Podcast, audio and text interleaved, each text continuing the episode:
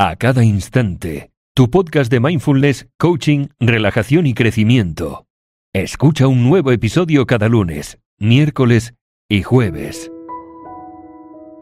Hola, hola, muy, muy buenas. Yo soy Veronique, coach y técnico profesional en mindfulness de www.acadainstante.com.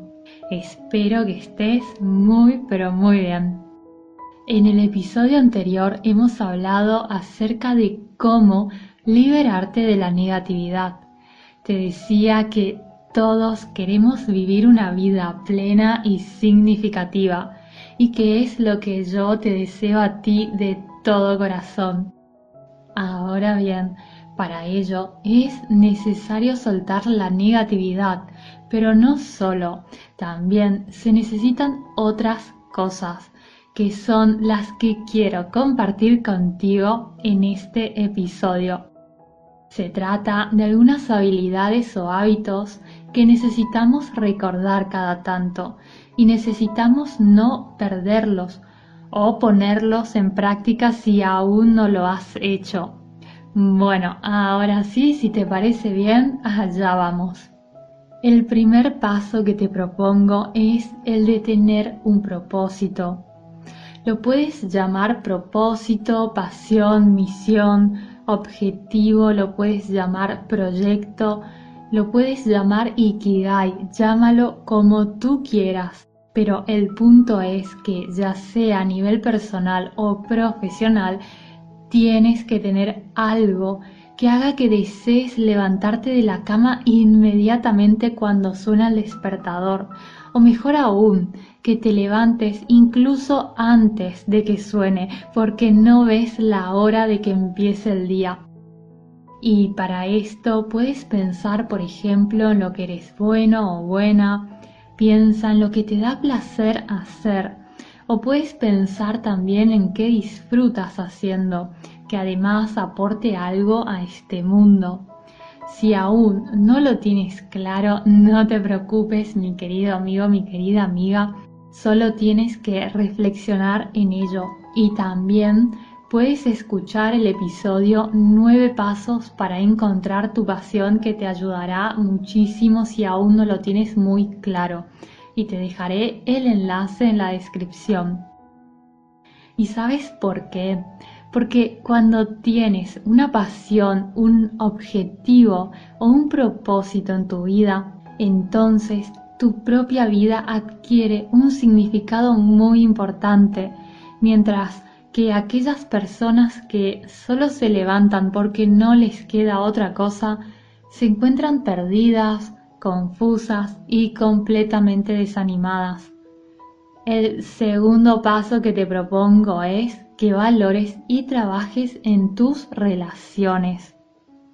Y es que las sanas relaciones enriquecen enormemente nuestras vidas, nos aportan alegría, conocimiento, nos aportan diversión, paz y tranquilidad, esa tranquilidad de saber que no estamos solos o solas, sino que estamos acompañados de buenas personas, de personas que queremos y amamos, esto también nos ayuda a sentir seguridad, a mantener una sana autoestima y nos permite a su vez desarrollar buenos valores. El tercer paso que te propongo es que aprendas a guiar a tus pensamientos de una manera sabia. Si quieres vivir y disfrutar de una vida plena y de una vida significativa, es esencial que tengas el control sobre tu mente y tus pensamientos, porque, como veíamos en el episodio anterior, nuestras mentes están hechas para resaltar lo negativo y llevar nuestra atención allí. Pero no podrás vivir una vida plena y significativa hasta que no poseas el control sobre tu mente hasta que no poseas el control sobre tus pensamientos y puedas equilibrar ese sesgo de negatividad.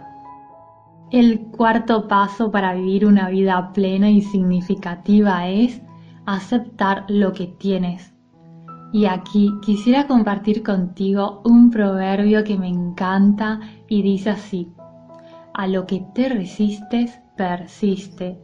Lo que aceptas te transforma. Y practicar la aceptación lleva su tiempo y lleva su tiempo porque se necesita desarrollar la capacidad de introspección, se necesita ser flexible y tener una mente abierta. Aceptar implica comprender que la realidad es la que es. No significa para nada resignarse ni tampoco caer en la negación, porque si uno niega algo o se resigna, no puede transformarlo. Por eso me gusta tanto este proverbio que te comentaba, porque lo deja muy pero muy claro. A lo que te resistes, persiste. Lo que aceptas, te transforma. Y finalmente, mi querido amigo, mi querida amiga, el quinto paso que te propongo para vivir una vida plena y significativa es ser una persona agradecida, porque la felicidad, la alegría, el gozo y esa sensación de plenitud y disfrute no llega a aquellas personas que no aprecian lo que ya tienen. Cuando eres una persona agradecida, experimentas satisfacción y calma. Y como te decía en el episodio anterior, es imposible sentir gratitud y negatividad al mismo tiempo. Y finalmente espero de todo corazón que este episodio te haya hecho reflexionar, reflexionar acerca de aquellas cosas que seguramente ya sabes y ya sabías, pero que de todos modos aún no se encontraban en tu vida o no las estabas practicando. Te mando un abrazo muy pero muy grande y cualquier duda o sugerencia que tengas para nuevos episodios, ya sabes que me puedes escribir en los comentarios o simplemente para saludar que yo encantada te responderé. Hasta pronto, adiós.